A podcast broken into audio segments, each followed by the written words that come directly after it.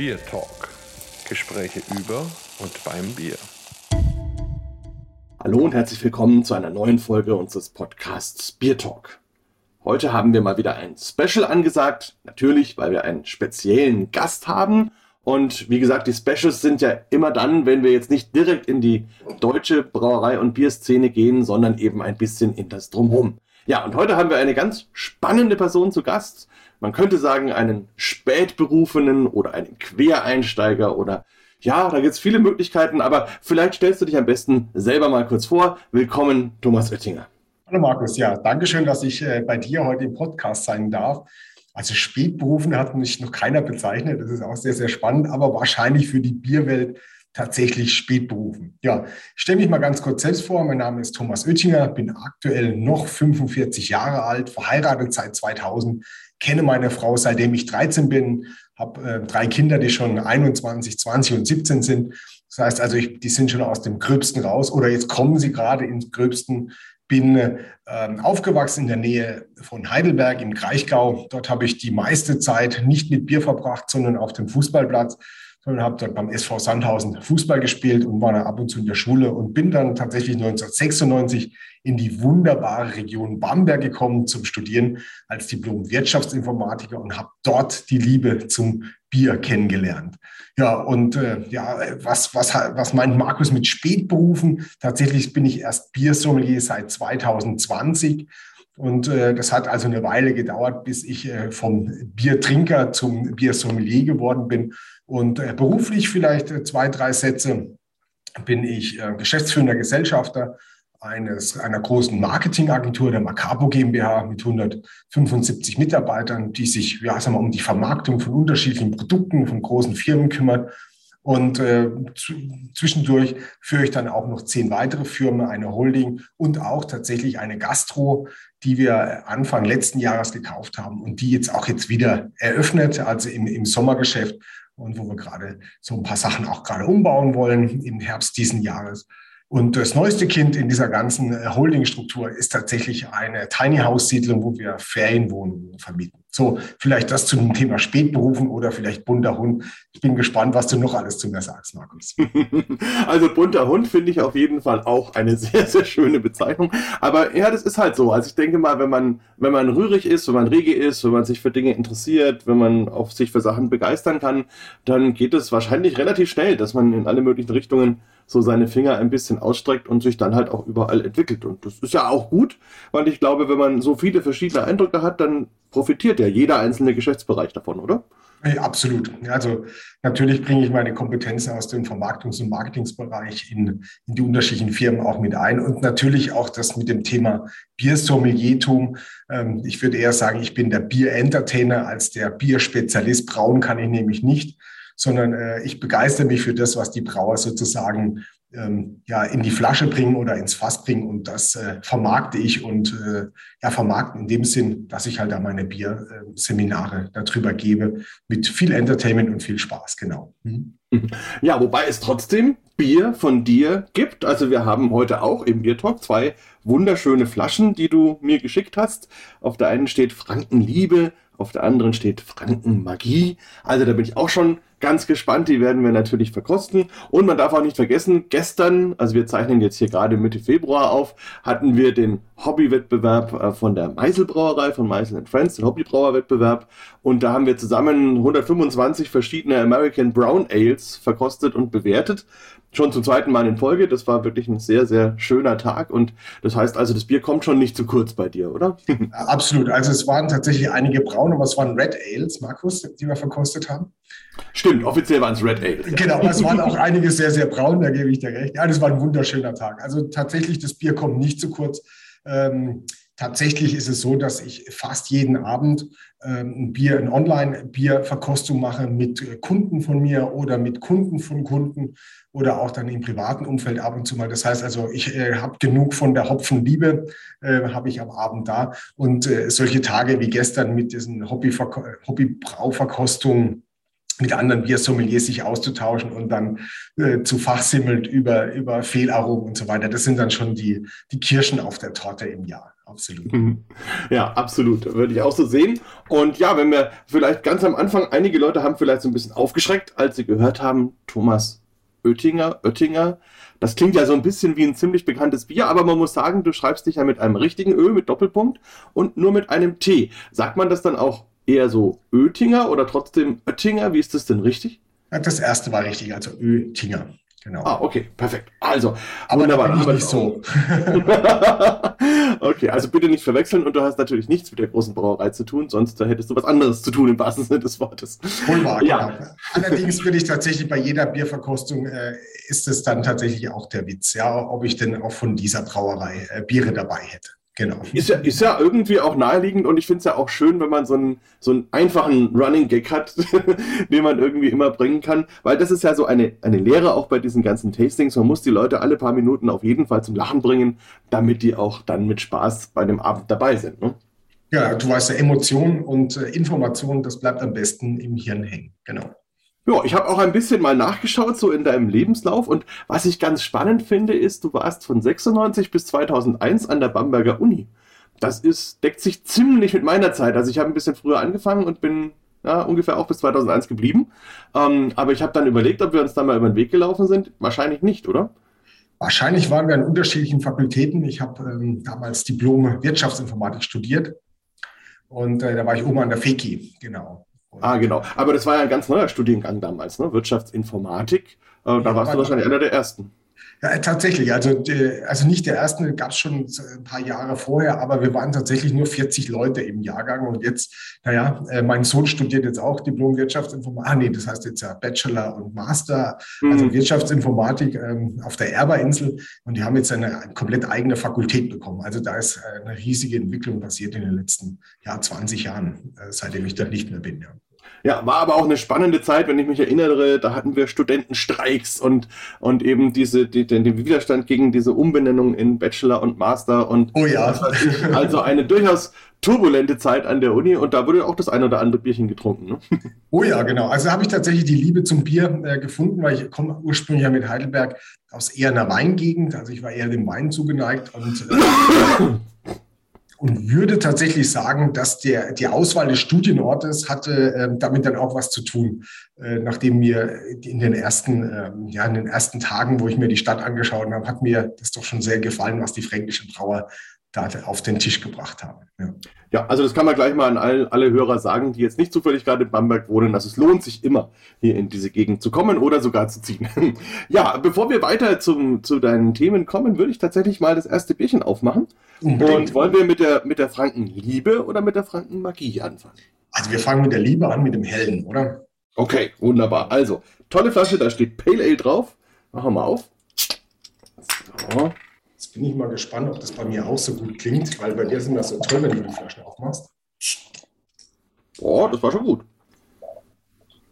Ja, wunderschön. Ah, doch, es war auf jeden Fall vernehmbar. Also wunderbar. Ja, also wir werden gleich noch dazu kommen, warum und wieso es dieses Bier gibt und was da so alles draufsteht. Wir können es ja vorher mal verkosten. Weiß nicht, magst du das erste, ich das zweite oder andersrum? Ach du, du, du bist äh, ja der erfahrene Sommelier. Ich bin natürlich sehr, sehr gespannt auf deine Meinung. Okay, also gut. Also wobei, ich muss ja immer sagen, das ist ja alles relativ. Also wir alle beschäftigen uns ja viel damit und gerade wenn man wie du jetzt fast jeden Abend irgendwie Tastings machst, dann holt man ganz schnell ganz viel Erfahrung nach. Aber ich fange gerne mal an. Also wir haben ja ein, ja, ein erstmal sehr schönes Bier mit einem einer, einer Trübung, also ist aber sehr geheimnisvoll, also es schimmert mich so ein bisschen an, leuchtet mich ein bisschen an.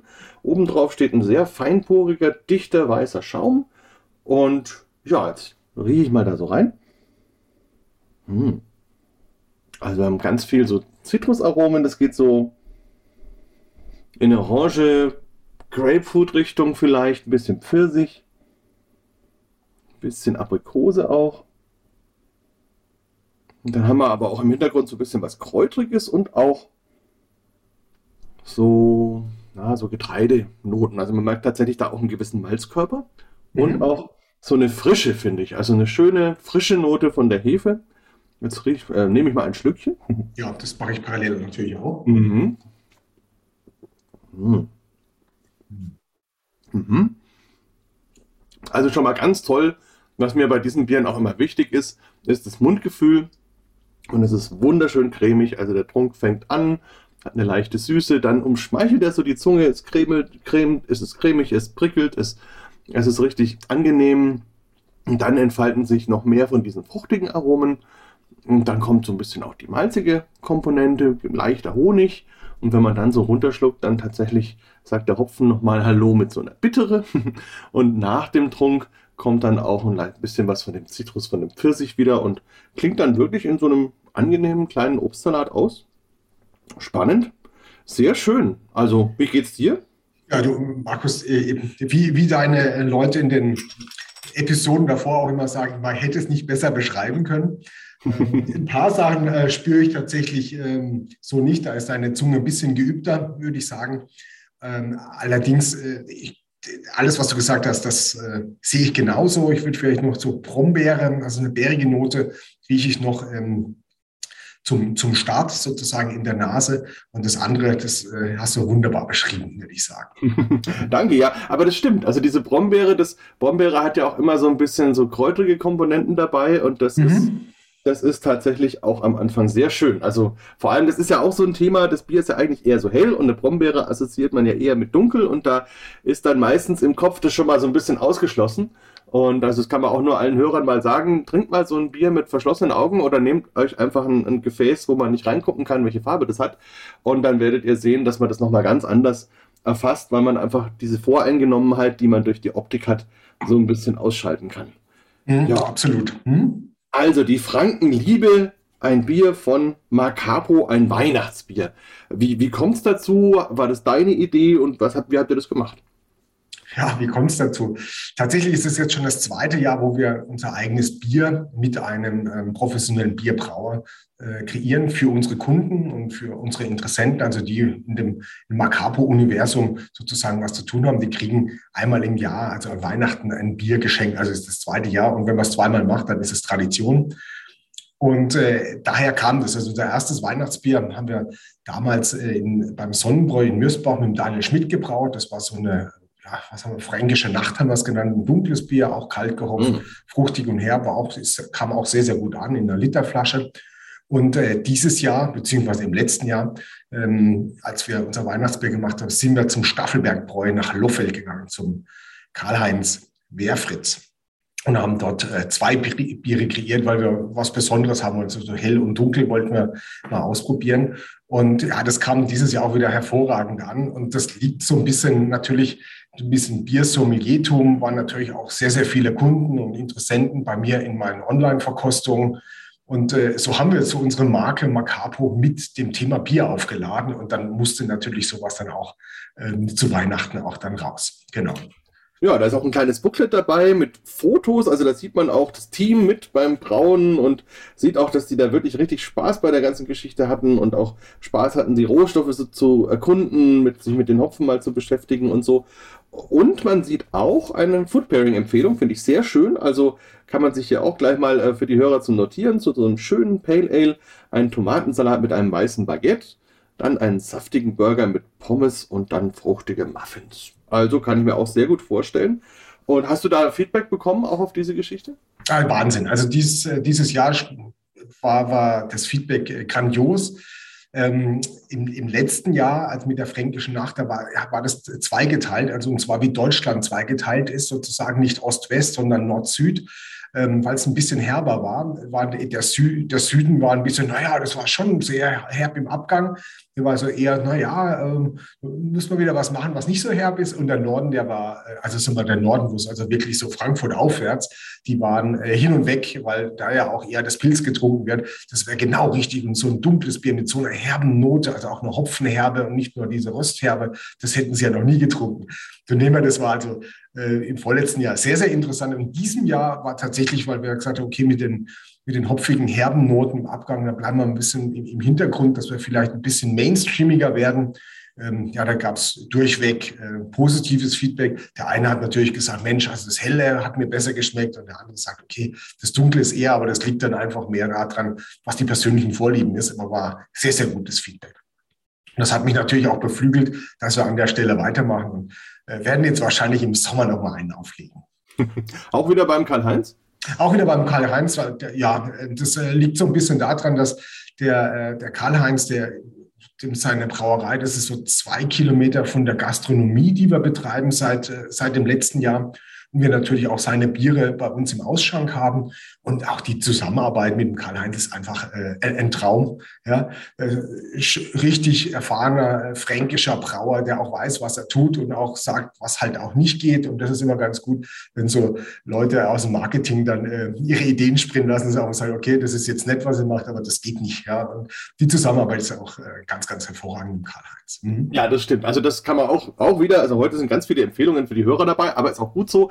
Also die Staffelbergbräu kann man da auch in jeder Hinsicht empfehlen. Haben auch schon so manchen Bierstar gewonnen, vor allem mhm. auch für die stärkeren Biere. Also machen zum Beispiel einen ganz tollen hellen Bock oder Doppelbock ist es, glaube ich, sogar, ähm, was ja gar nicht so häufig eigentlich stattfindet in der Bierwelt und den eben auch hoch dekoriert und auch ein schöner, schöner Laden, ganz toller alter historischer Saal. Also, weil die ganze Gegend um den Staffelberg ist, ist toll. Staffelstein mit ihren, seinen zehn oder zwölf Brauereien, was es mittlerweile sind.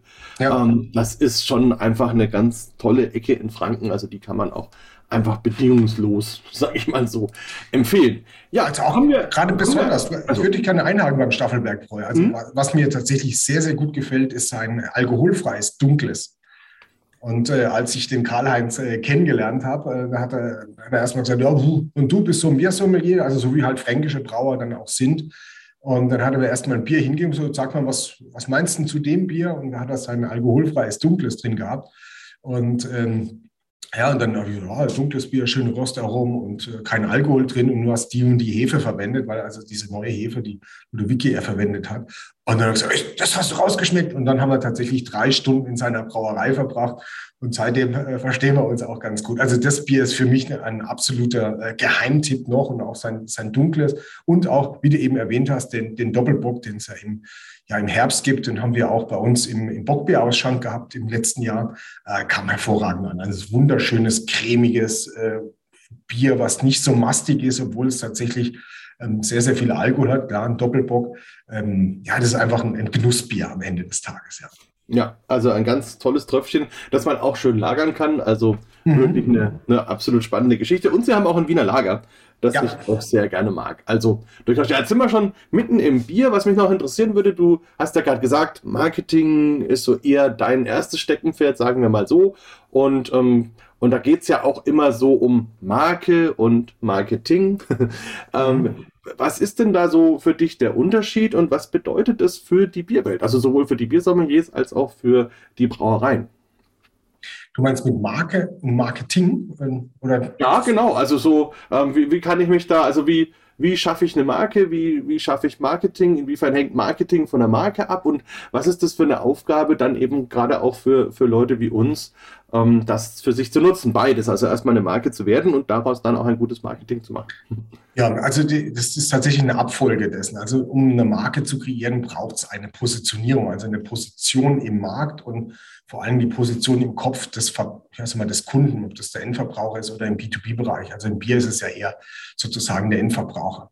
Und äh, welchen Platz finde ich mit meiner Marke, mit meinen Bieren im Kopf des Endverbrauchers? Das ist also der Prozess der sogenannten Positionierung den ich auch immer sehr, sehr gerne begleite und natürlich auch bei Spirituosen sehr, sehr gerne begleite, weil äh, dort ist es ganz wichtig, wenn ich an etwas denke, äh, komme ich tatsächlich mit meiner Marke als erstes. Also kriege ich den ersten Platz im Kopf des Endverbrauchers. Und ähm, das schaffen natürlich auch sehr, sehr viele Biermarken, auch genau diesen Platz zu finden. Deshalb äh, gibt es ja auch tatsächlich Biertrinker, die auch immer wieder von derselben Marke trinken und sagen, das ist ihr Lieblingsbier und, und so weiter. Und dann weiß man genau, man hat dort eine Kurse, eine, eine tolle, gute Positionierung geschaffen. Wenn diese Positionierung klar ist, mit der Ausrichtung. Also wir waren ja gestern bei Meisel Friends und die, die, haben eine hervorragende Position mit Meisel Friends, mit diesem ganzen Areal und handwerklich gebraute Biere und so weiter. Da merkt man, die sind sehr, sehr gut, also die Vorarbeit der Positionierung sehr gut ge, äh, gelaufen und haben dann sozusagen die Marke dann draufgesetzt. Und mit dieser Marke das natürlich hat was mit Farben zu tun, hat was mit Aussagen zu tun, aber vor Dingen mit der Philosophie, die dahinter steht.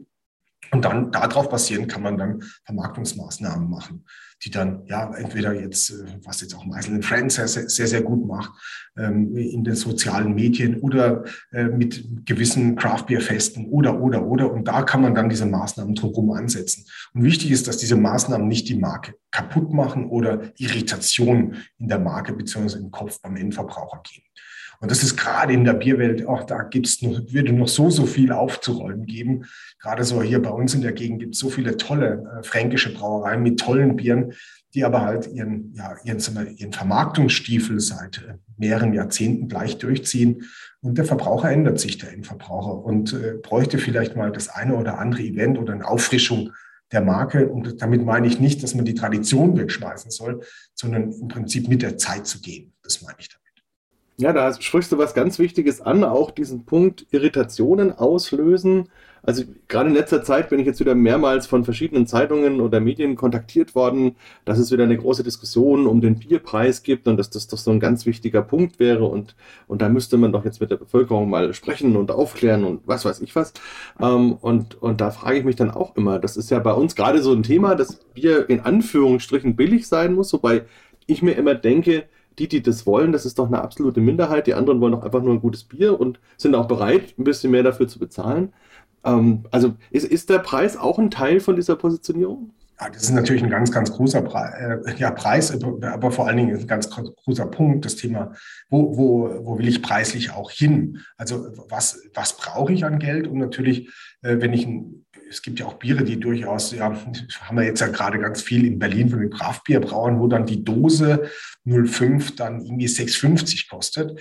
Ähm, wenn ich das hier im fränkischen Brauer sage, da, da, da, lächelt der, lächelt der müde und sagt, also wie, wie soll das denn gehen? Ähm, und das hat natürlich was auch mit der Positionierung zu tun, auch eine Preisposition. Ich glaube aber, in diese Richtung müssen wir gar nicht gehen. Allerdings muss, muss der Endverbraucher auch durchaus verstehen, dass, ähm, ja, wenn er sagen wir, für die Kiste Bier, die er im Lebensmitteleinzelhandel dann kauft, im Getränkemarkt kauft, wenn er da drei Euro mehr bezahlt, sind es halt faktisch irgendwie zehn Cent pro, pro Flasche mehr oder 15 Cent. Das ist jetzt nicht irgendwie, dass er jetzt äh, einen Wucherpreis zu bezahlt, aber dem Brauer und gerade wenn ich viele schöne regionale Brauereien haben möchte, dem hilft es natürlich schon, weil das natürlich äh, ja auch sein Geldbeutel an der Stelle füllt und reich werden die damit trotzdem nicht, ja. Absolut. Und mhm. vor allem, wenn man überlegt, der, der Pro-Kopf-Verbrauch sinkt ja. Also wir sind jetzt ungefähr so bei 88 Litern. Und selbst wenn man in Franken mal annimmt, es sind vielleicht 100, ähm, dann ist da aufs Jahr gerechnet, wenn die Flasche 15 Cent mehr kostet, dann sind es 30 Euro oder so. Also davon wird, glaube ich, keiner arm. Also ich mag auch diese Preisdiskussion gar nicht wirklich, aber ich wollte mal schauen, was, was du dazu sagst aus einer Marketing-Spezialisten-Ecke. Ich und glaub, tatsächlich was, ja. mit, diesem, mit diesem Preis, ich, wie ich erzählt habe, wir haben ja eine eigene Gastronomie, also unseren Macapro-Platz, wo wir auch, wo auch, äh, wo wir versuchen, auch diese fränkische, ähm, ja, sag mal, Genusskultur auch zu leben. Und äh, da habe ich tatsächlich gerade in den Anfängen, als es da losging, bei uns kostet das halb, die, die halbe Bier, das halbe Seidler, das Seidler selbst äh, drei Euro. Und wo ich sage, Mensch, für die Qualität, was wir da im Glas haben, ist es eigentlich zu wenig. Äh, aber ich habe regelmäßig Diskussionen, warum denn das nicht 2,80 kostet oder 2,70 kostet. Das ist im Rest von Deutschland, da, da, da, schlagen sich die Hände über den Kopf. Aber bei uns in Franken, das weißt du selbst, Markus, gibt es genau diese Diskussion über den Bierpreis. Und dann stelle ich immer so die Frage, ja, wo warst du das letzte Mal im Urlaub? Und dann sagt er, ja, in Garmisch. Und dann sagt er, ja, und wie, was hat da ähm, wahrscheinlich dein Bier auf der Hütte gekostet? Ja, 6,50, die, das Weißbier von Paul Paulaner. Und so, ja gut, warum, warum sagst du, das war da in Ordnung? Und bei dir hier in der Region fränkischen wirklicher Genusskultur, ähm, wo es die Hälfte des Preises, also weiter als die Hälfte des Preises, da findest du es zu viel. Und dann kommt die Antwort, ja, hier trinke ich täglich im Urlaub, da bin ich nur einmal im Jahr. Und dann, dann wird natürlich schon ein bisschen krumm dann das Ganze. Auf jeden Fall, ja. Also die Diskussion ist ja da wirklich immer sehr, sehr augenfällig. Also auch zum Beispiel, dass, dass die Leute dann auf der anderen Seite bereit sind, wenn sie dann für ihren Hund ein Hundefutter kaufen, da kaufen sie dann die Dose für vier oder fünf Euro. Ja. Ähm, oder, oder für ihr, ihr äh, Öl, was sie fürs Auto kaufen, da wird dann natürlich auch das teuerste ähm, Öl genommen, damit es dem Auto auch gut geht. Aber für sich selber muss es dann das billigste Bier und das billigste Schnitzel sein. Also aber wie gesagt, wir wollen gar nicht so viel Bashing betreiben. Um Gottes Willen, darum ging es auch gar nicht. Geht nee, klar. um Bewusstseins. Äh, absolut, genau, absolut. Ja. Es, ist, es ist ein Bewusstseinsthema und man muss auch sagen, ich meine, die Schwierigkeit, glaube ich, für viele, gerade diese Familienbrauer in Franken, ist ja, dass sie einerseits diese Aufgabe in ihrer Komplexität nie gelernt haben weil sie ja einfach reingeboren werden in so ein Unternehmen und wenn sie Glück haben, studieren sie vielleicht noch Brauwesen oder so, aber die ganze Komponente drumherum mit Betriebswirtschaft, mit Marketing und was alles noch sonst noch dazu gehört, ähm, das ist ja was, was sie mehr oder weniger Learning by Doing irgendwie sich aneignen und sind am Ende ja dann für alles verantwortlich. Das heißt, die mhm. machen, was weiß ich, die Etikettengestaltung wird von ihnen abgesegnet und eben das Bierrezept und der Preis und der neue LKW und was weiß ich was. Und das überfordert natürlich schnell. Also, wie ist das jetzt, wenn man von deiner Seite vom Marketing aus sieht, hast du auch Leute aus der Bierwelt als Kunden und, und denkst du, dass man da was bewegen kann, wenn man ein bisschen professionellen Stups gibt? Ja, du kannst auf jeden Fall was bewegen. Tatsächlich habe ich keine Bierkunden ähm, sondern unsere Kunden, die haben eher die Struktur große Marke und verkaufen über Vertriebspartner ihre Produkte, wie zum Beispiel Stiel, wie, wie, wie die Ergo-Gruppe, wie ähm, ja, Hans Grohe, da haben wir also 65 große Kunden, die wir da betreuen. Also da haben wir eine, haben wir Spezialnische, deshalb haben wir auch keine Brauereien als Kunden aktuell. Aber natürlich aus, wir, aus professioneller Sicht und auch Leidenschaftssicht kann ich das sagen, da ist natürlich äh, unheimlich viel zu machen. Und äh, ja, da, da könnte man schon sehr, sehr viel bewegen für diese einzelnen Brauereien, wenn, wenn da gewollt wird sozusagen. Mhm. Ja, das ist natürlich zum, zum Tun gehört dann irgendwie auch das Wollen. und das ist, ist oft, oft auch so ein gewisses Thema, dass viele einfach sagen, das haben wir schon immer so gemacht und das machen wir halt weiter so. ähm, was auch nicht immer so einfach ist. Ja, jetzt vielleicht noch kurz zu deinem persönlichen Einstieg in, also jetzt nicht, obwohl da können wir auch, dann reden wir erst darüber, finde ich auch spannend. Ähm, wie du, finde ich auch gut, ja. Wie, wie, kommst du überhaupt dann zu dem Thema zu sagen, ich, ich steige jetzt um von der Seite hinter dem Tresen, dahin erstmal Biersommelier zu machen und dann sogar eine eigene Gastro? Ja, das ist äh, tatsächlich ein sehr, sehr spannender Weg. Und zwar, ähm, glaube 2015, also wir machen relativ viele Kundenevents, äh, wo wir also unsere Kunden äh, mit, mit äh, Inhalten versorgen und natürlich gehört dann immer was Eventiges dazu, dass auch Kunden deutschlandweit zu uns kommen oder da, wo wir den Event machen. Und wir haben wir haben Events gemacht beim bei der Firma Weiermann in Bamberg, die große Spezialmelzer. Die haben ein schönes, schönes ähm, Kundenzentrum dort, wo man auch äh, mieten kann und auch dort Kundenevents zu machen mit, Brau mit Melzereiführung und, und, und mit Bierverkostung. Und als meine Frau damals mir das vorgeschlagen hat, dann habe ich gesagt, also äh, echt jetzt. Also ich meine, Bierverkostung, jeder weiß, wie ein Pilz schmeckt, jeder weiß, wie ein Weißbier schmeckt, jeder weiß, wie ein Keller schmeckt. Was soll das? Also da war ich wirklich, das weiß ich wie heute noch, wie ich da entsetzt war über so einen Vorschlag überhaupt. Mir war klar, Wein schmeckt unterschiedlich, aber Bier, also Bier, das, das weiß jeder. Und dann haben wir tatsächlich, hat sie sich durchgesetzt, wie sie das öfter auch mal tut, meine Frau. Und dann haben wir diesen Event gemacht. Und als ich diesen Event gemacht habe und diese Bierverkostung anfing, dann ging so eine Tür auf, wo ich sage, wow, das kann alles Bier sein. Und genau diesen Effekt möchte ich auch in meinen Online-Bierverkostungen, dass Leute deutschlandweit mitkriegen, oh, wow, das kann alles Bier sein. Und so breit sind die Aromen und so breit ist der Geschmack, der im Bier drin ist. Und dann ging so bei mir immer, wenn, ich, wenn mich was interessiert, dann muss ich mich tief einfuchsen. Und dann ging das los, dass ich dann beim, beim, äh, beim Michael in, in, in, äh, in Bayreuth war, bei Bierverkosten. Der, der Gregor, der beim Weiermann zu dem äh, Zeitpunkt war, der jetzt den, den, den Brewdog, äh, nicht den Brewdog, Entschuldigung, den Hopdog, in, München, ja. äh, in München führt. Ähm, bei dem war, also ich glaube, ich war, jedes Wochenende, äh, einmal in der Woche war ich in, in irgendeiner Bierverkostung, weil mich das, das Thema so dermaßen, ja, sag mal, ähm, ja, geritten hat einfach und äh, mit, mit Food Pairing allem drum und dran. Und dann war das irgendwie dann so weit, dass ich gesagt okay, jetzt muss ich mein Biersommelier machen, weil das ist der nächste Schritt. Und dann habe ich dann auch getan, das habe ich beim Axel in Österreich gemacht. Und, und dann war auch gut für mich. Also es war einfach so Thema interessiert und dann war auch tatsächlich gut. Jetzt habe ich Informationen und jetzt äh, fühle ich mich auch in dem Thema äh, wohl. Und dann hat tatsächlich ein, ein ja, ein Marketingleiter, also ein Kunde von mir, der Mirko Faust, der auch selbst Hobbybrauer ist von der BCA AG, hat gesagt, du Thomas, ich habe gesehen, du hast gepostet auf Facebook, ähm, du bist jetzt Biersommelier, äh, uns fällt die Messeveranstaltung aus, weil Corona, äh, könntest du denn für meine Kunden, für meine speziellen Kunden eine Online-Bierverkostung machen? Und da halte ich es immer wie Pippi Langstrumpf, das habe ich ja noch nicht gemacht, also wird es funktionieren. Und dann habe ich sozusagen meine erste ja, Online-Bierverkostung, war im Herbst 2020, noch gar nicht so lange her, gemacht und das war grandios, hat riesen Spaß gemacht und er hat damit auch einen riesen Erfolg gehabt.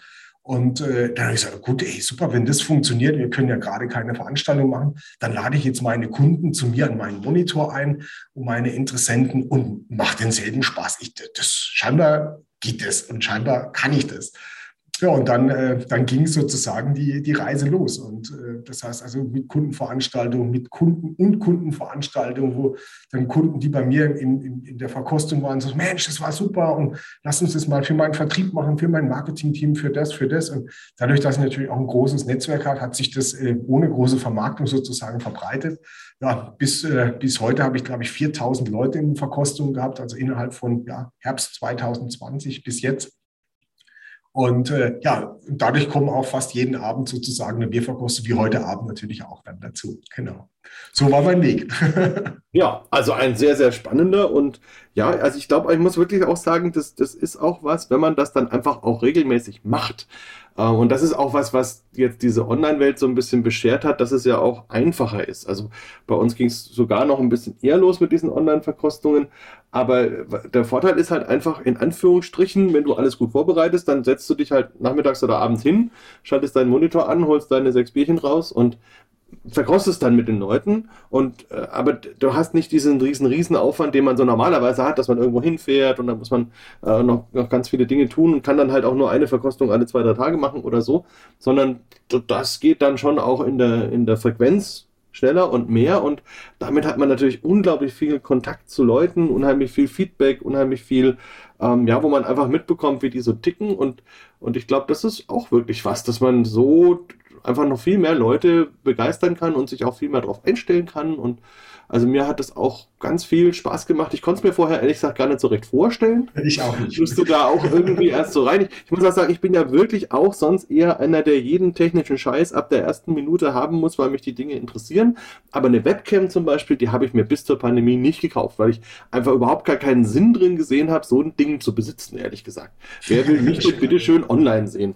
No? Ne? Und, und dann war das ein Thema, dann kam das auf. Äh, und dann wollte ich eine Webcam haben und dann gab es keine. Weil die waren ja überall ausverkauft. Also ausverkauft also in allen Läden, die überhaupt noch offen hatten. Am Anfang vom Lockdown waren ja dann auch ganz viele Läden zu. Ähm, und online Wartezeiten ohne Ende. Also habe ich erstmal da alle Winkelzüge gezogen und auch drei, vier verschiedene ausprobiert, weil da gibt es halt leider auch ganz viel Mist. und, äh, und das ist wirklich ein, ein ganz neuer Bereich. Ja, wie, wie war das für dich? Du bist ja auch eher so ein, so ein Technik-Freak, würde ich so sagen. Also du warst bestimmt auch technisch gut aufgestellt. Warst du da vorher schon in dem Thema ein bisschen drin? Ja, wir haben natürlich auch viele Sachen auch schon online gemacht. Also gerade weil unsere Kunden sind ja sind wir dachweit und äh, da fährst du natürlich nicht für jede Besprechung dann äh, nach Wien oder äh, nach, nach Hamburg sondern da haben wir schon auch einiges online gemacht, wobei jetzt natürlich alles online ist und ich hoffe natürlich jetzt auch, dass wir wieder mal, wenn wir aus dieser Phase rauskommen, sind auch mal wieder Präsenz Leute, Leute sieht. Aber du hast ganz einen wichtigen Punkt angesprochen. Du kannst natürlich auch diese Taktfrequenz, also das heißt gerade so vor Weihnachten, wenn es um Weihnachtsfeiern geht, ich habe zwei, oftmals zwei Verkostungen am Abend gehabt. Das war dann auch schon eine sehr, sehr lustige Sache. Das geht natürlich in der realen Welt nicht, weil da muss die Gläser und wo ist das Bier und so weiter. Das ging natürlich nicht. Und äh, einen zweiten Punkt, den, den, den, den ich gerne ansprechen will, ist das Thema Bewertung. Weil wenn du Präsenz bist, dann, ähm, also du hast dann, dann 20, 30 Leute in der Verkostung und dann zu sagen, ach, würden Sie mich denn bewerten für eine Online-Bewertung, dass man auch draußen sieht, dass, äh, dass das gut war oder dass das toll war, das kriegt man präsent oftmals ein bisschen schwieriger hin. Nur wenn die alle vom Rechner sind, dann kannst du sagen, hey Mensch, schick doch, ich schicke dir jetzt mal einen Proven Expert Link, äh, wenn dir das gefallen hat, äh, würde mich freuen, dass äh, wenn, wenn du mich bewerten willst, bin immer per Du dann am, äh, am Monitor, weil äh, an der Bar bist du auch per Du. Dann kann ich auch online per Du sein an meiner Bar. Und äh, tatsächlich bin ich äh, jetzt zweimal, äh, zwei Jahre hintereinander zum, zu Top 3 der ähm, Event- und ähm, Entertainer äh, gewählt worden von dieser Bewertungsplattform Proven Expert. Das hat man aber gesehen, was, was auch dann möglich ist. Und ich, ich mache das ja nicht im Hauptberuf, sondern das ist ein Hobby von mir. Ähm, und da kommst du in den ganzen Profis, die tagtäglich nichts anderes machen, bis unter den Top 3, nur weil du diese Bewertung einfacher einsammeln kannst, als wenn du halt vor Ort bist sozusagen. War, und das hat natürlich auch was mit Vermarktung auch zu tun. Ich wollte gerade sagen, also da schließt sich auch so ein bisschen ein Kreis, weil ich glaube, das ist für dich auch ein Teil für den Aufbau deiner Marke, oder? Dass du sagst, du hast hier dieses, dieses hohen, hohen ähm, positives Feedback von den, von den Kunden über das Portal und kannst eben damit auch von vornherein sagen, das ist Qualität. Ne? Genau, richtig, absolut. Und das würde tatsächlich auch den Brauern auch sehr, sehr gut stehen, wenn im Prinzip auch die Endverbraucher auch da, wenn sie da Bewertungen einholen würden. Da gibt es natürlich auch ein paar Ideen, wie sie das machen können.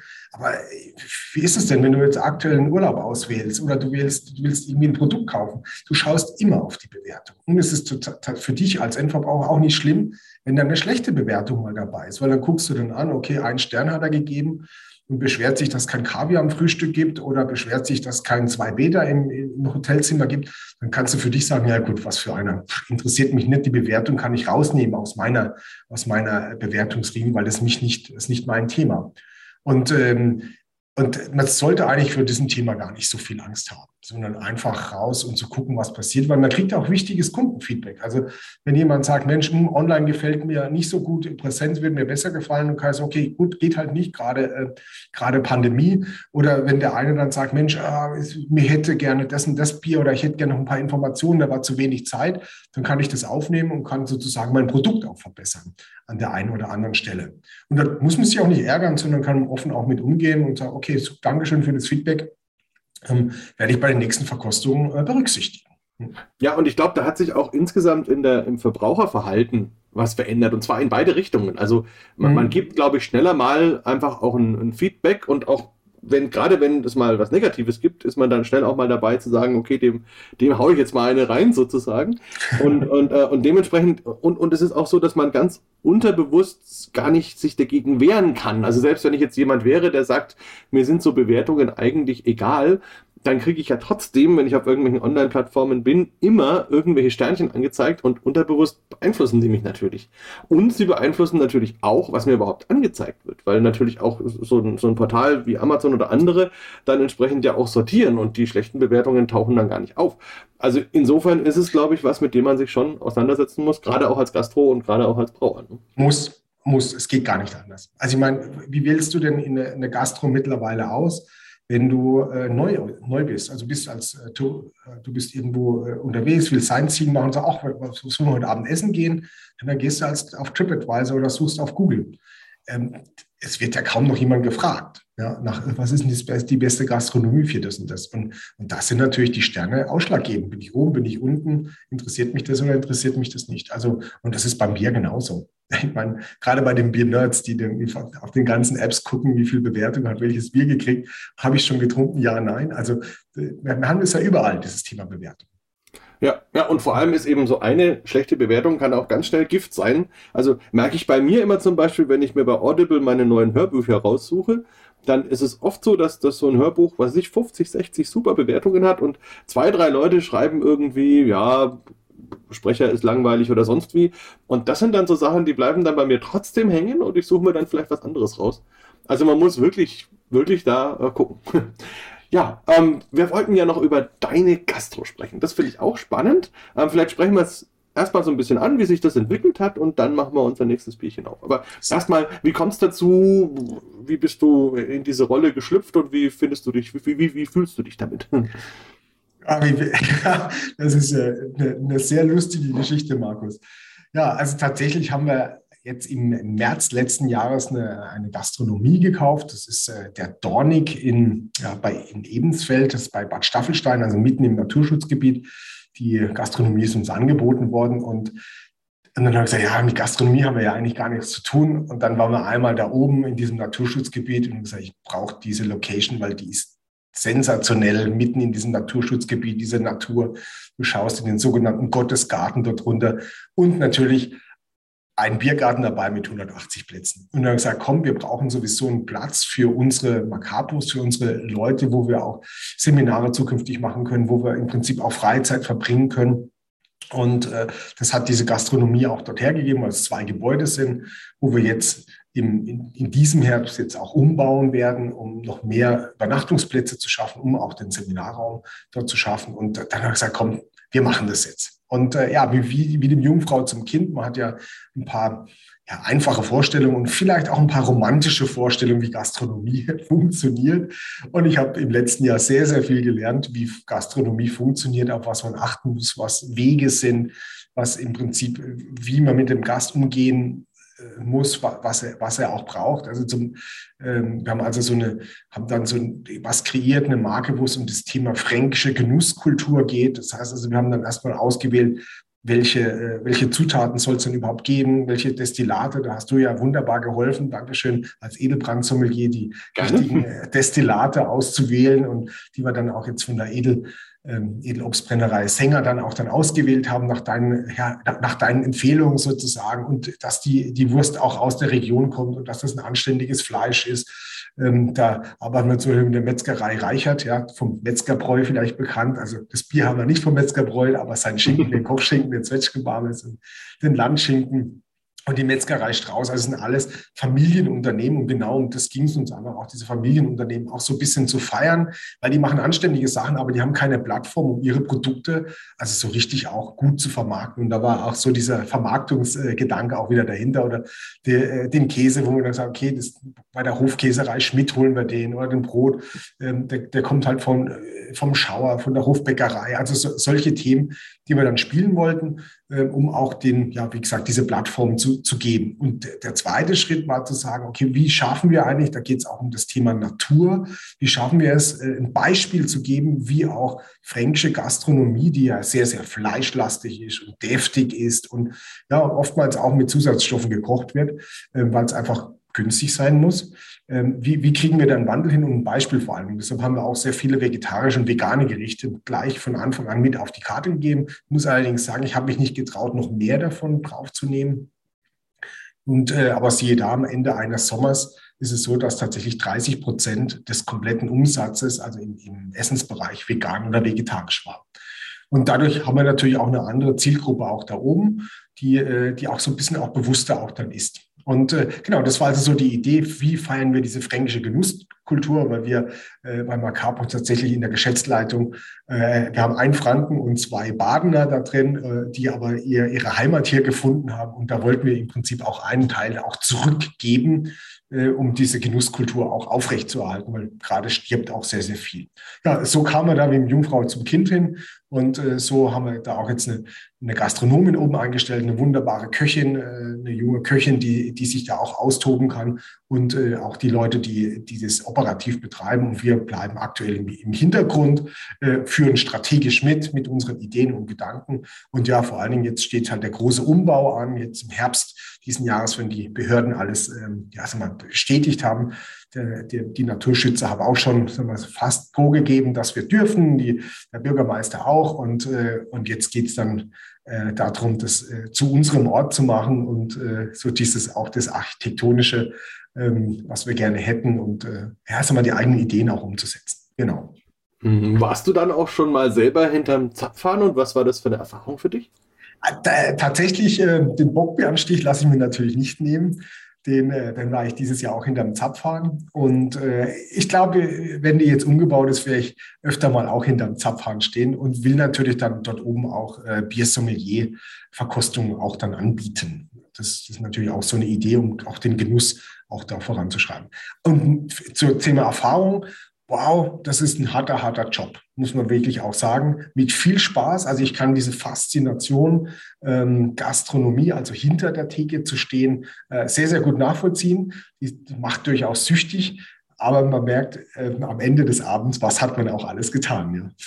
Ja, man ist ja wirklich mit, mit Leib und Seele dabei. Ich habe das auch viele, viele, viele Jahre gemacht als Nebenjob im Studium und später auch noch und so. Und ähm, also du, du, bist, weil du bist da, entweder redest du mit Leuten oder du machst eben, machst irgendwelche Biere oder du rennst in den Keller, schließt neue Fässer an oder musst die anderen koordinieren oder bist am Telefon. Also es ist eigentlich immer irgendwas los und du kriegst es gar nicht so mit, weil du die ganze Zeit in Action bist und abends fällst du dann so in dich zusammen. Und ja. das ist schon, das ist schon immer eine krasse Geschichte. Da habe ich auch immer ganz viel Hochachtung, muss ich sagen, vor dem Personal in der Gastronomie. Eine Frage absolut, noch. Absolut. Der Laden heißt der Dornig, das Dornig. Ähm, was hat es damit eigentlich auf sich? Der Laden heißt Dein Dornig. Ja, also ah. auch die Adresse ist www.dein-dornig.de. Äh, Dornig ist tatsächlich der, äh, der Berg, auf dem äh, die Gastronomie steht. So heißt er. Also es ist zwischen Staffelberg und Veitsberg. Also mitten, also der Berg dazwischen sozusagen. Und Dein, weil wir im Prinzip dieser Region diesen Platz wieder zurückgeben wollten. Das war also deshalb dieses Dein davor. Und weil wir tatsächlich in der, in der Vorbereitung des Ganzen mit ganz vielen Leuten, natürlich mit den Brauern und mit, äh, mit den, mit den äh, Lieferanten für die Lebensmittel gesprochen haben. Und jeder hatte so seine eigene Geschichte zu dieser Gastronomie. Viele sind am Sonntag dort hochgewandert, als die kleine, das kleine Mädchen oder der kleine Junge waren. Die haben dort äh, viele, ja, sagen wir, auch Feste dort oben gefeiert. Also das war vor Naturfreundehaus äh, wo die dann äh, das Johannifeuer gemacht haben und so weiter. Also jeder hatte da aus der Region eine Erinnerung, wo er da oben war. Und die, äh, es war halt totale Unterstützung auch. Ach, das wäre schön, wenn es richtig wieder belebt wird und eine anständige Gastronomie da drauf kommt und so weiter. Und dann war relativ klar, dass wir dieses, diesen Ort einfach sagen, okay, der heißt dein, also weil es ist nicht unser, sondern das ist, äh, wenn du kommst, ist es dein Ort, weil du hast ja auch damit eine große, große Geschichte. Und äh, das fanden wir sehr, sehr faszinierend auch immer. Ja, ist ja auch ein sehr emotionsgeladener Ort, gerade auch für die Franken. Also man darf ja nicht vergessen, Staffelberg als einer der beiden heiligen Berge sozusagen für die Franken neben dem Walbala und auch der Veitsberg mit der Kapelle oben, ganz, ganz toller Ort auch. Und wenn man so ein bisschen dahinter dann guckt, der Veit ist ja eigentlich der, der Vitus, einer der 14 Nothelfer, und dann hat man ja genau. die Nothelfer, 14 Heiligen wieder, die, die Wallfahrtsbasilika und auch eine ganz tolle Brauerei Trunk da oben, die ja. den Nothelfer Trunk macht, was ich auch nach wie vor marketingmäßig sensationell finde, äh, wenn man so heißt als Familie und das dann dementsprechend umsetzt.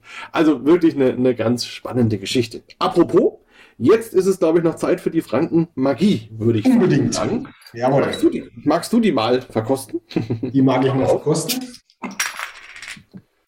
So.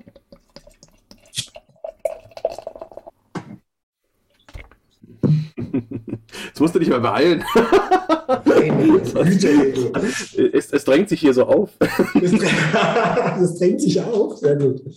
Ja, wunderschön. Ah, Mensch. Ja, wenn ich mir in das Glas so reinschaue, haben wir eine schöne, schöne, ja, es ist schöne dunkelbraune Farbe. Also tatsächlich nicht schwarz, sondern eher so dunkelbraun mit schönen Einschüssen, mit so roten Einschüssen. Was ein sehr, sehr schönes, äh, schöne Farbe im Glas. Auch klar. Also bei mir also, ist keine da könnte, könnte man ganz kurz in Klammern sagen, das hätte gestern dem ein oder anderen Bier auch gut gestanden, diese Farbe. da hast du wohl recht, ja. Ja, also wenn man es jetzt mit dem Red Ale vergleicht, ist es zu dunkel geraten sozusagen für den Red Ale. Genau. Wir haben einen schönen festen Schaum drauf, schön feinporig, ähm, tatsächlich nicht gefärbt. Also ist eher, also ist ja, gefärbt schon, also eine, dunklere Farbe ist nicht ganz porentiefweiß. Und jetzt äh, nehme ich mal eine Nase voll, was wir da haben. Hm. Ja, also wir haben auf jeden Fall schöne, schöne Rostaromen, die wir in der Nase haben. Ja, ein bisschen Kaffee, ein bisschen dunkle Schokolade, so wie es für ein dunkles Bier auch äh, gehört. Und tatsächlich auch eine bisschen fruchtige Note, die wir im, äh, in der Nase haben. Das kommt durch die, durch die, durch die Hopfung. Ja, das, das habe ich in der Nase. Hast du noch was anderes, Markus? Äh, nee, ich muss zugeben, ich habe schon getrunken. okay. Ich konnte ich konnt nicht. Ich konnte einfach nicht. ja, ich weiß, du magst ja auch gerne die dunklen Bier. Ich bin ein großer Liebhaber dieser Art von Bier. Also vielleicht, wenn ich noch mal reinrieche, also ja, klar, Röstaromen, Karamell, vielleicht so ein bisschen Kirsche, vielleicht so dunkle, süße Kirsche. Hm, aber Beere, ganz, ja. hm? ganz, ganz schönes, äh, schönes Bier. Also das macht richtig Lust. ja, dann nehmen wir mal den ersten Schluck. Mhm. Oder den zweiten. Ja. Hm. Ja, und im Prinzip genau das ist ein schön, sehr, sehr schöner Malzkörper durch das ja viele Malz, was auch hier im auch verwendet wird. Auch die dunklen Malzaromen, die kommen, ja, eigentlich das, was in der Nase ist, hat man auch tatsächlich auf der Zunge. Die schönen Röstnoten, Kaffee, Espresso, dunkle Schokolade, auch eine leichtige, sagen wir, dunkle Fruchtnote haben wir mit dabei. Und im Abgang tatsächlich nur leichte, äh, bittere von den Rösten, also von, von den, vom Röstmalz, wenig von, von, vom Hopfen, nur ein klein bisschen davon, sodass das tatsächlich ein Bier ist, was man auch sehr, sehr schön über den Abend hinweg trinken kann und auch davon ein bisschen mehr trinken kann. Allerdings hat es auch 6,6 Prozent. Und äh, das heißt also, man muss ein bisschen aufpassen, dass man nicht so viel davon erwischt. Genau. Ja, ich finde ich find auch, es hat zum Beispiel ein bisschen Lakritznoten auch, also wirklich ein, ein, ein, tolles Bier auch so hinten raus. Es ist ähm, vom, vom Nachgang, Abgang her so, dass es schön wieder erfrischt. Also man ist wirklich dann immer gleich wieder bereit für den nächsten Schluck. Viele dunkle Biere sind ja so, dass sie einen eher satt machen. Ja. Das ist hier nicht so der Fall. Und ja, es heißt ja Franken Magie und hinter Magie steckt natürlich auch immer was Geheimnisvolles und vielleicht auch was Verbotenes irgendwie dabei. Und wenn ich jetzt so den landläufigen Franken fragen würde, was geht beim Bier gar nicht, dann würden ganz viele sagen, also gar nicht geht mischen. Aber dieses Bier ist ein gemischtes Bier. Wie kommt es denn da dazu? Ja, das war auch eine sehr, sehr spannende Story. Äh, ich habe dann mit dem Karl besprochen, ich will ein dunkles Bier und ähm, gerne so ein bisschen mit, mit einer Kalzhopfung, wo wir vielleicht, also so wie diese dunklen, ja, ähm, bärigen Aromen noch mit reinkriegen, sodass es interessanter wird als ein normales dunkles. Und aller Karl hat gesagt, das geht nicht. Das machen wir nicht, das ist Quatsch. Und ich sage, äh, warum? Also mein Karl, das, wie können wir es denn machen, dass, ich, dass wir was Besonderes hinkriegen? Und er sagte, naja, also was ich schon immer ausprobieren wollte, das darf man zwar nicht, aber ich würde gerne das einfach mal mischen äh, und dann noch mit einer Hopfung veredeln. Und er sagt, ja, mischen. Und er sagt, das darf man nicht sagen, das, das macht man nicht, so wie du es eben gesagt hast. Also mischen tun wir gar nichts. Und er sagt, welches, was würdest du denn mischen? Und er sagt, ja, das Dunkle und unseren Mega Doppelbock. Und den finden beide ganz hervorragende Biere. Und dann sagt und dann nochmal ein bisschen vergären und dann nochmal mit, mit Hopfen. Also ja, genau, so dass es nochmal eine andere Note kriegt. Und dann gesagt, gut, also jetzt vermarktungstechnisch schreiben wir nicht drauf, das ist zusammengemischtes vom Dunklen und Doppelbock, sondern es ist ein Cuvée, weil das ist auch was ganz Normales, was man auch in der Weinwelt macht. Und ich finde, es ist eine sehr, sehr schöne Sache, die da draus geworden ist. Also das, das leichtere Dunkle mit dem, mit dem sehr, sehr heftigen vom Alkohol her, den Doppelbock, hier zusammenzubringen. Und es gibt irgendwie ein ganz neues Getränk. Und ja, und er war dann auch einverstanden, dass wir es Cuvée und nicht zusammengemischt ist, der Karl Ja, das war sicherlich sinnvoll, weil sonst hätten einige Leute echt Angst bekommen. Aber ähm, man muss ja sagen, also erstens, man schmeckt es nicht. Also es schmeckt unheimlich rund, unheimlich schön harmonisch, als wäre es schon mhm. immer so gewesen. Absolut. Und zweitens muss ich sagen, dass ja andere Bierkulturen, für die ist es ja völlig normal. Also wenn du nach Tschechien gehst zum Beispiel, da ist es ganz normal, da gibt es ein dunkles und ein helles und es gibt halt die Mischung. Oder, oder wenn man nach Belgien geht, die ganzen Sauerbiere, das sind alles Blends oder Cuvées weil man ja in der Regel eben für, ein, für eine Gös verschiedene Lambics, teilweise sogar verschiedener Jahrgänge verschneidet, um dann eben da am Ende zu seinem Ergebnis zu kommen. Also insofern und, ist das. Gelinde gesagt, in Deutschland wird es ja auch gemacht. Also wenn mehrere Sude ähm, gebraut werden und gelagert werden und dann ein Blend, äh, wenn man was Besonderes haben will. Gerade bei den fast gereiften Bieren wird es ja auch durchaus gemacht. Ja, und früher in den Zeiten, äh, so als die, die Kellerbiere so noch normal waren, vor, vor dem ganzen ganz modernen Brauen, ähm, war es ja auch so, dass jeder Sud normalerweise immer etwas anders war als der nächste. Und da haben die sich immer dieser Methode bedient, dass eben, wenn der eine Sud kurz vorm Ende war, dann hat man so ein spezielles Teil in der Brauerei gehabt, einen sogenannten Verschneidbock. Und den mhm. hat man dann zwischen den alten und den neuen Sud gesteckt und hat dann so ab dem Ende des alten Sudes nach und nach immer ein bisschen mehr vom neuen Sud dazu gemischt, sodass dann die Leute, die am Tresen saßen und praktisch so eine halbe nach der anderen in sich hineingekippt haben, dass sie so diesen sanften Übergang überhaupt nicht mitbekommen haben und dann eben nach, was weiß ich, 20, 30 Litern oder 40 war dann der Übergang geschafft und dann hat man halt den neuen Sud getrunken und keiner hat gemerkt, dass das ein anderes Bier ist quasi. Also insofern eigentlich eine ganz alte Geschichte, aber hier natürlich ganz Ganz schön. Ähm, ja, und Franken Magie, gibt es einen Grund, warum du das Magie genannt hast? Also äh, Magie, also hat ja auch tatsächlich was mit dem, mit diesem Verschneiden zu tun gehabt, dass man es halt nicht tun darf. Und manchmal darf man ja Magie auch nicht tun. Und deshalb halt die, kam diese Frankenmagie als, ähm, als Name auf. Ähm, und ja, das Dunkle hat ja auch immer was mit diesem Thema magisch auch zu tun, genau. Ja, na gut, dann habe ich es ja sogar richtig antizipiert. Absolut, absolut genau. genau. Also, und dann muss man hier natürlich auch wieder unseren äh, Hörern nicht das Food Pairing ähm, äh, vorenthalten. Da gibt es hier als Vorspeise das Rindercarpaccio. Mhm. Dann gibt es als Hauptspeise gegrilltes Geflügel mit aromatischem Gemüse. Und als Nachspeise ein Stück schwere Torte oder dunkle Schokolade. Genau. Habt ihr das auch mal ausprobiert, diese Food Pairings? Aber, aber also nicht alle davon, äh, aber natürlich die dunkle Schokolade und ähm, das haben wir natürlich ausprobiert, gerade mit Nachtisch und ähm, das, die Hauptspeise habe ich auch ausprobiert. Genau. Was ist denn eine schwere Torte? Eine schwere Torte wäre also so eine Schokoladentorte, also die so richtig äh, schokoladige Aromen, Röstaromen hat, also die, die, also nach einem Stückchen du richtig satt bist. Das wäre für mich eine schwere Torte. Also es ist keine Sahnetorte. Ja, das stimmt. Aber das passt auf jeden Fall sehr, sehr gut zu diesem Bier. Mhm. Wunderbar. Ähm, ich habe noch eine Sache, die mir, die mir aufgefallen ist, die ich gerne mal ausprobieren würde. Und zwar habe ich auf deiner Macabo-Seite gesehen, ihr habt so sechs Werte, für die ihr steht. Ja.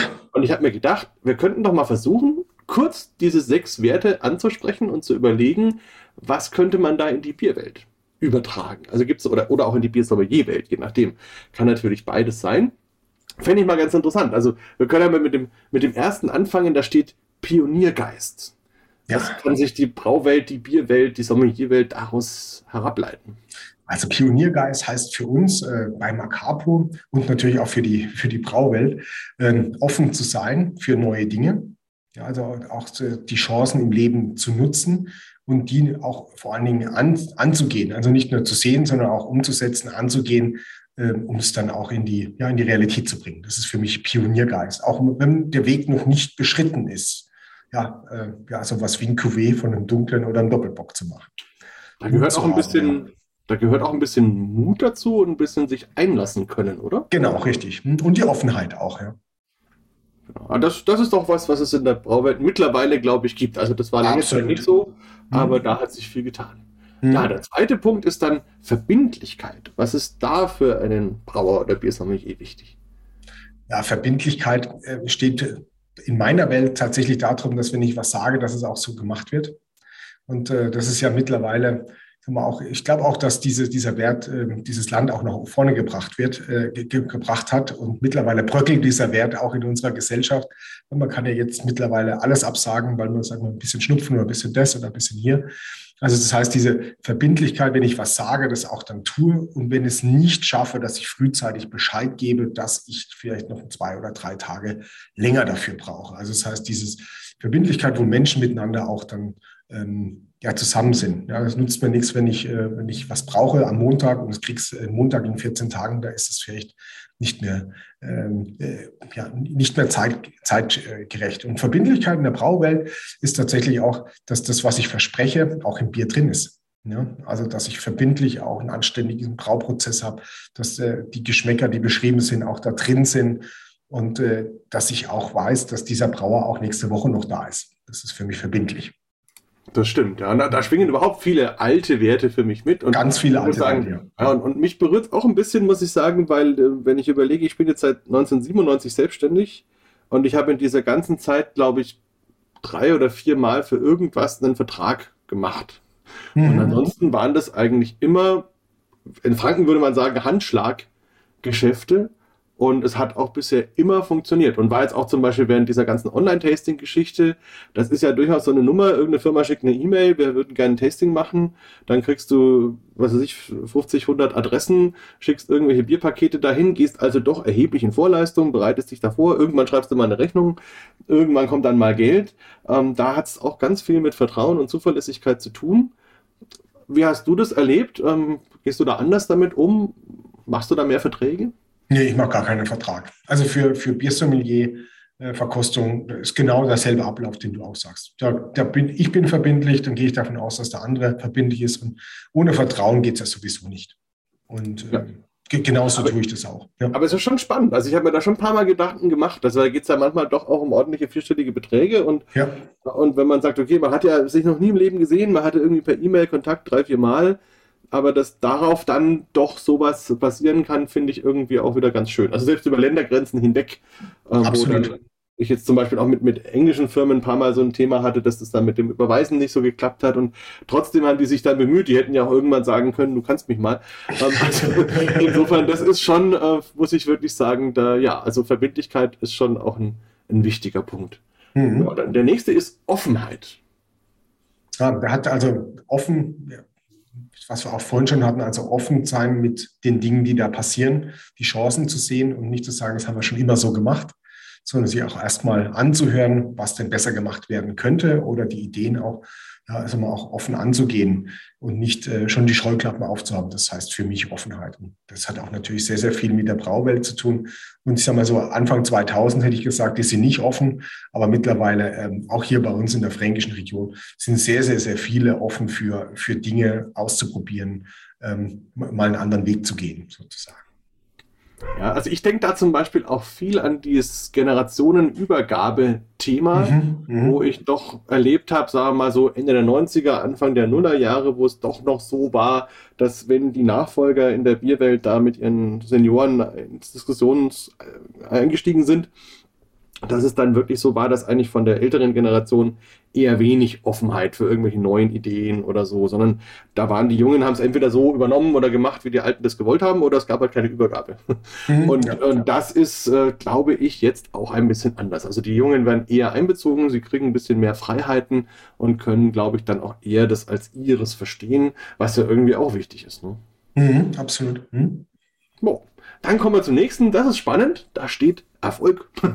also natürlich ist Erfolg ein, ein, wichtiger Punkt, aber wie kann man das für sich nutzen als Brauer, als Sommelier?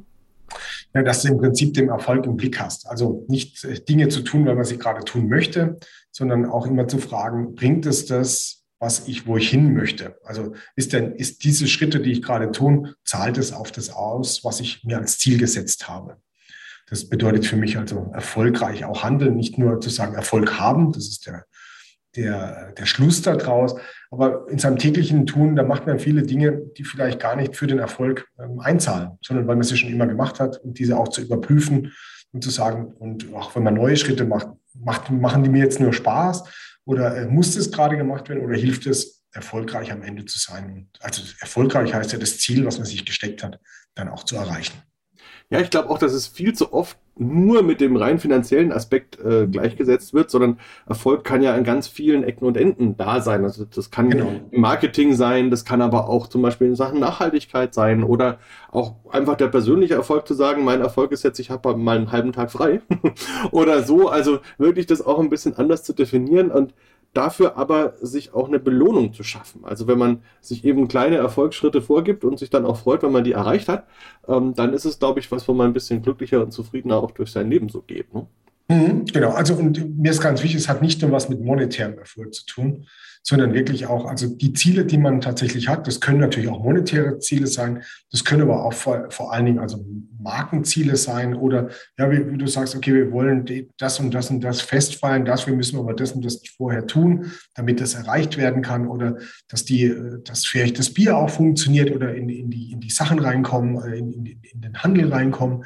Ähm, ja, und wenn es dann da ist, hat es erstmal noch gar nichts mit dem monetären Erfolg zu tun, sondern erstmal, dass man es geschafft hat. Ja? Und und das zu überprüfen, dass auch die Schritte, die man täglich tut, und äh, das ist oftmals eine ganz große Aufgabe, weil man täglich in seinem operativen Tun ja nicht immer äh, in der Metaposition ist, um drauf zu gucken, hat das denn alles mit den Zielen zu tun, die dann erfolgreich ja, äh, mhm. erlangt werden können. Mhm. Ja, und oft bedingt ja auch das eine das andere. Also wenn ich in diesen vielen Schritten irgendwie für mich erfolgreich bin, dann schlägt sich ja meistens am Ende des Tages auch in einem gewissen wirtschaftlichen Erfolg nieder.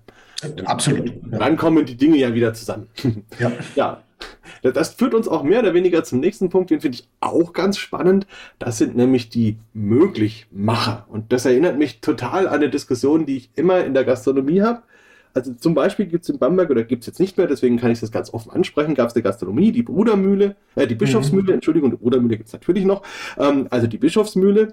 Und dort war ich öfters zum Essen und dann wollte ich da Nachtisch haben. Und dann hieß es, ja, wir haben drei Kugeln Vanilleeis. Dann habe ich gesagt, naja, das ist mir jetzt zu viel, ich hätte gern eine Kugel. Und dann sagen die, gibt's nicht. so in klassischer fränkischer Art. Und dann habe ich gesagt, ich zahle Ihnen von mir aus auch die drei Kugeln, aber ich hätte gerne nur eine. Machen wir nicht. und, und das ist auch so ein Punkt, wo ich einfach sage, gerade bei den Gastronomen, die ich auch berate oder bei den Brauern, im Grunde geht es nie darum, ob etwas geht, sondern nur darum, welchen Preis das hat. Ja, weil letztendlich kann ich es ja darüber genauso steuern. Wenn ich jetzt in, in einem thailändischen Restaurant bin und jemand will eine Pizza, dann sage ich, naja, kostet halt 200 Euro dann regelt sich das auch von alleine. Also jetzt mal radikal gesagt. Wie siehst du denn dieses Thema möglich machen?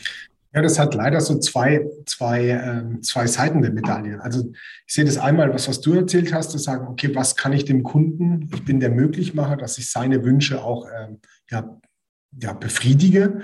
Ähm, das ist das eine, hat aber auch die negative Seite, dass ich mich verbiege. Also alle, um alles möglich zu machen. Und äh, für uns ist das Thema möglich machen. Wir machen tatsächlich an der Stelle lokale Markenführung überhaupt erst für große Marken möglich.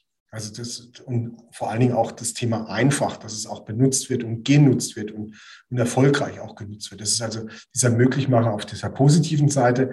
Und tatsächlich muss man ein bisschen aufpassen, dass der Möglichmacher ähm, nicht da, dazu äh, genutzt wird, ähm, ich kann jeden Scheiß bei dir bekommen. Und da gehört jetzt nicht die eine Kugel Eis dazu, sondern wenn die jetzt anfangen, keine Ahnung, was könntest du mir noch Lakritz-Schnecken da reinmachen und könntest du mir das, dann kann man es natürlich über den Preis regeln oder zu sagen, hey, hör mal zu. Hm es macht doch gar keinen Sinn. Also das heißt auch nicht alles möglich machen, sondern auch zu beraten, was denn auch Sinn haben kann. Ja, da kommt natürlich, da kommt natürlich dann auch die Kommunikation einfach mit ins Spiel. Exakt, also, genau. Man muss ja auch nicht sagen Nein. das, genau, das ist eine Frage der Kommunikation. Und genau, das wird tatsächlich auch bei uns im Unternehmen, ähm, haben wir gerade in der Anfangsphase, war das, ich mache alles, was der Kunde will, ich mache ihm das alles möglich. Das ist damit nicht gemeint, sondern generell ja, aber es muss auch Sinn machen. Und wenn es nicht Sinn macht, dann muss ich auch mit ihm kommunizieren, dass es richtig möglich gemacht wird. Also das, was er will, auch eine richtige Möglichkeit bekommt. Ja. Gut, dann kommen wir zum letzten Punkt. Da bin ich auch gespannt, aber ich glaube, das ist etwas, was im wahrsten Sinne des Wortes naheliegend ist. Da geht es nämlich um die Nähe. Ja, die Nähe. Ähm, ja, ähm, Menschen und Menschen machen miteinander Geschäfte und äh, Mitarbeiter mit Mitarbeitern oder Leute mit Leuten. Und äh, genau da ging es um die Nähe. Und die ist natürlich jetzt in den letzten Jahren auch sehr, sehr, sehr stark mit den Füßen getreten worden. Deshalb bin ich so froh, dass ich dieses Online- äh, Bierverkostung gefunden habe und auch Nähe zu haben zu meinen Kunden, zu meinen Interessenten, ähm, um dieses äh, ja, Mensch mit Mensch sozusagen zu haben. Und äh, das ist für uns ein ganz, ganz wichtiger Wert. Wir sind nicht steril, sondern da darf es auch menscheln.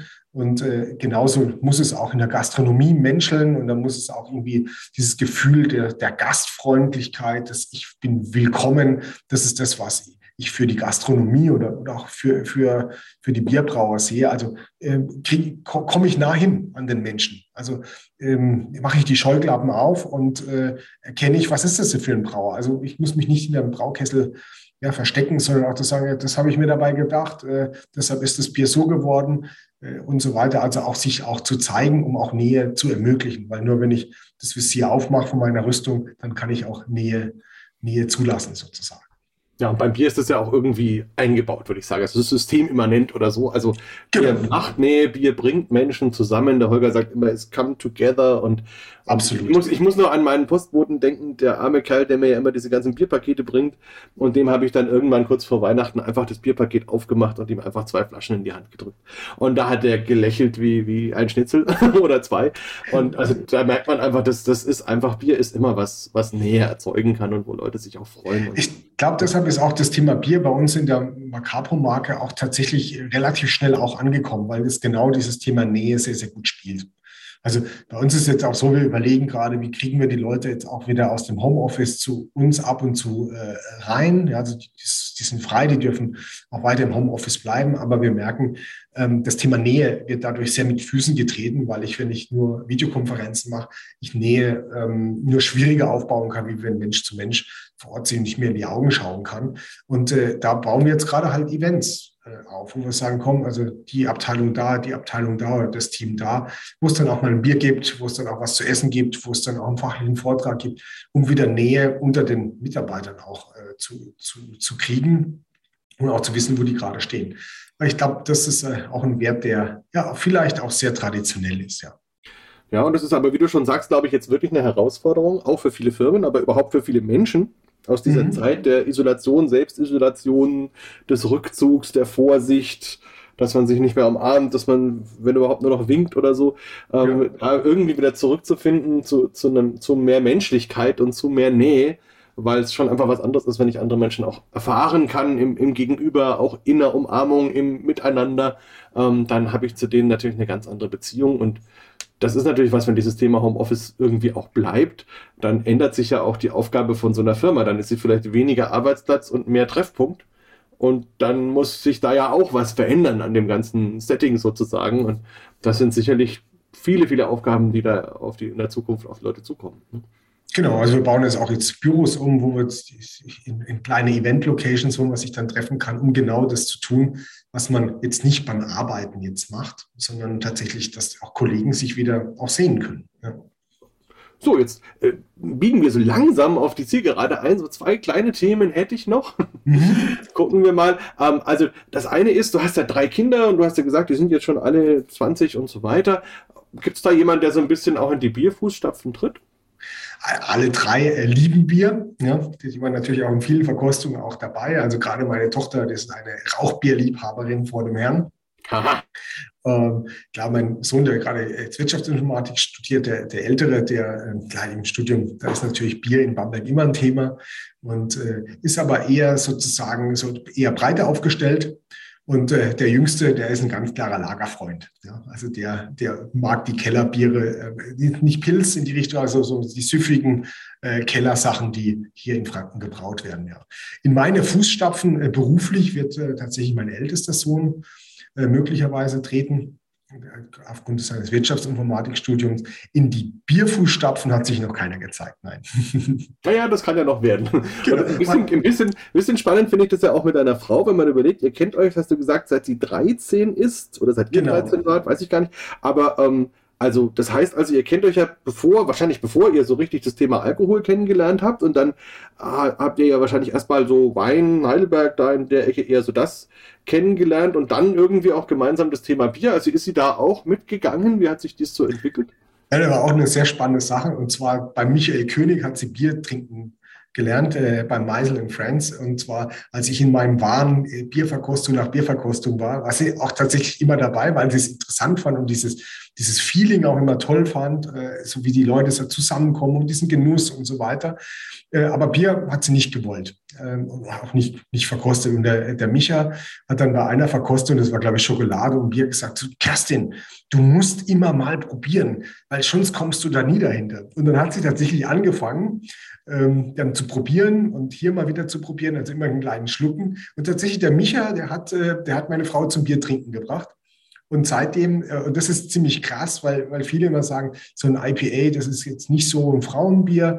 Ähm, also meine Frau, die liebt genau diese ganz herben amerikanischen IPAs, wo richtig ähm, der Hopfen dann richtig im Gesicht landet und hinten die Herbe, die ja fast die Fußnägel hoch, hochdreht. Das ist äh, ihr Bierstil.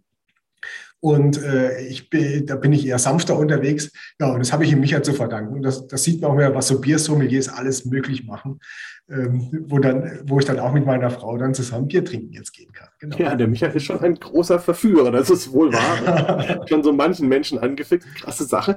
Ähm, ja, und zum Schluss vielleicht noch die Frage, du hast am Anfang ja erzählt, Fußball war so ein bisschen deine Leidenschaft und so, Sandhausen. Ähm, wie hat sich das denn entwickelt? Kann, fängst du heute mit dem Thema noch was an? Bist du von irgendeinem Verein Fan? Schaust du ab und zu oder spielst du noch selber und gibst da auch mal ein Bier? Ja, gut, Fußball und Bier, die gehören ja äh, per se zusammen. Ja? Also die, die sind ja nicht trennbar. Ähm, ich habe tatsächlich aufgehört mit Fußballspielen mit 21, als ich ja, mit 20, als ich zum Studieren nach Bamberg gekommen bin und habe immer gedacht, Mensch, ey, sieht denn keiner, was ich für ein geiler Fußballspieler bin, spricht mich keiner mehr an. Ja?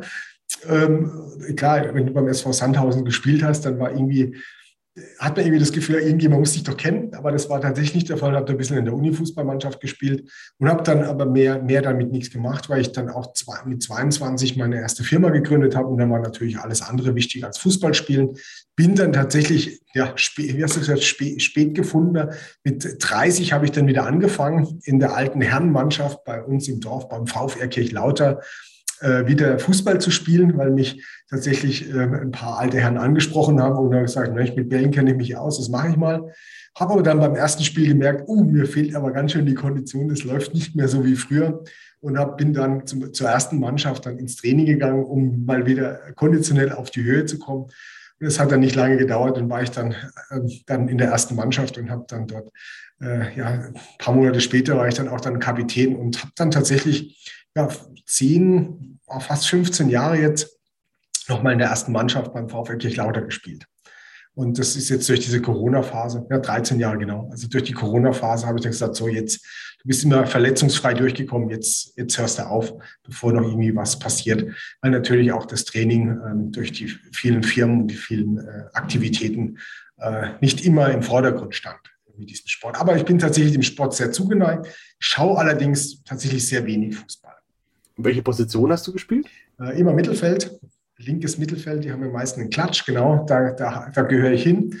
Äh, und dann habe ich äh, später dann äh, den Sechser und dann ganz später Libero gespielt. Ich wollte gerade fragen, lieber Lothar Matthäus oder lieber Andi Möller? Ja, genau. Okay, die Frage lassen wir jetzt einfach mal offen, auch für die Hörer. Da haben wir jetzt noch ein bisschen Kopfkino aufgemacht. Ich bedanke mich ganz, ganz herzlich für diesen tollen Biertalk und für die vielen Infos und hoffe mal, dass wir auch den Hörern ein bisschen was zum Mitdenken auf den Weg gegeben haben. Danke auch für die beiden Biere. Tolle Sache und da freue ich mich schon auf die Edition im nächsten Jahr.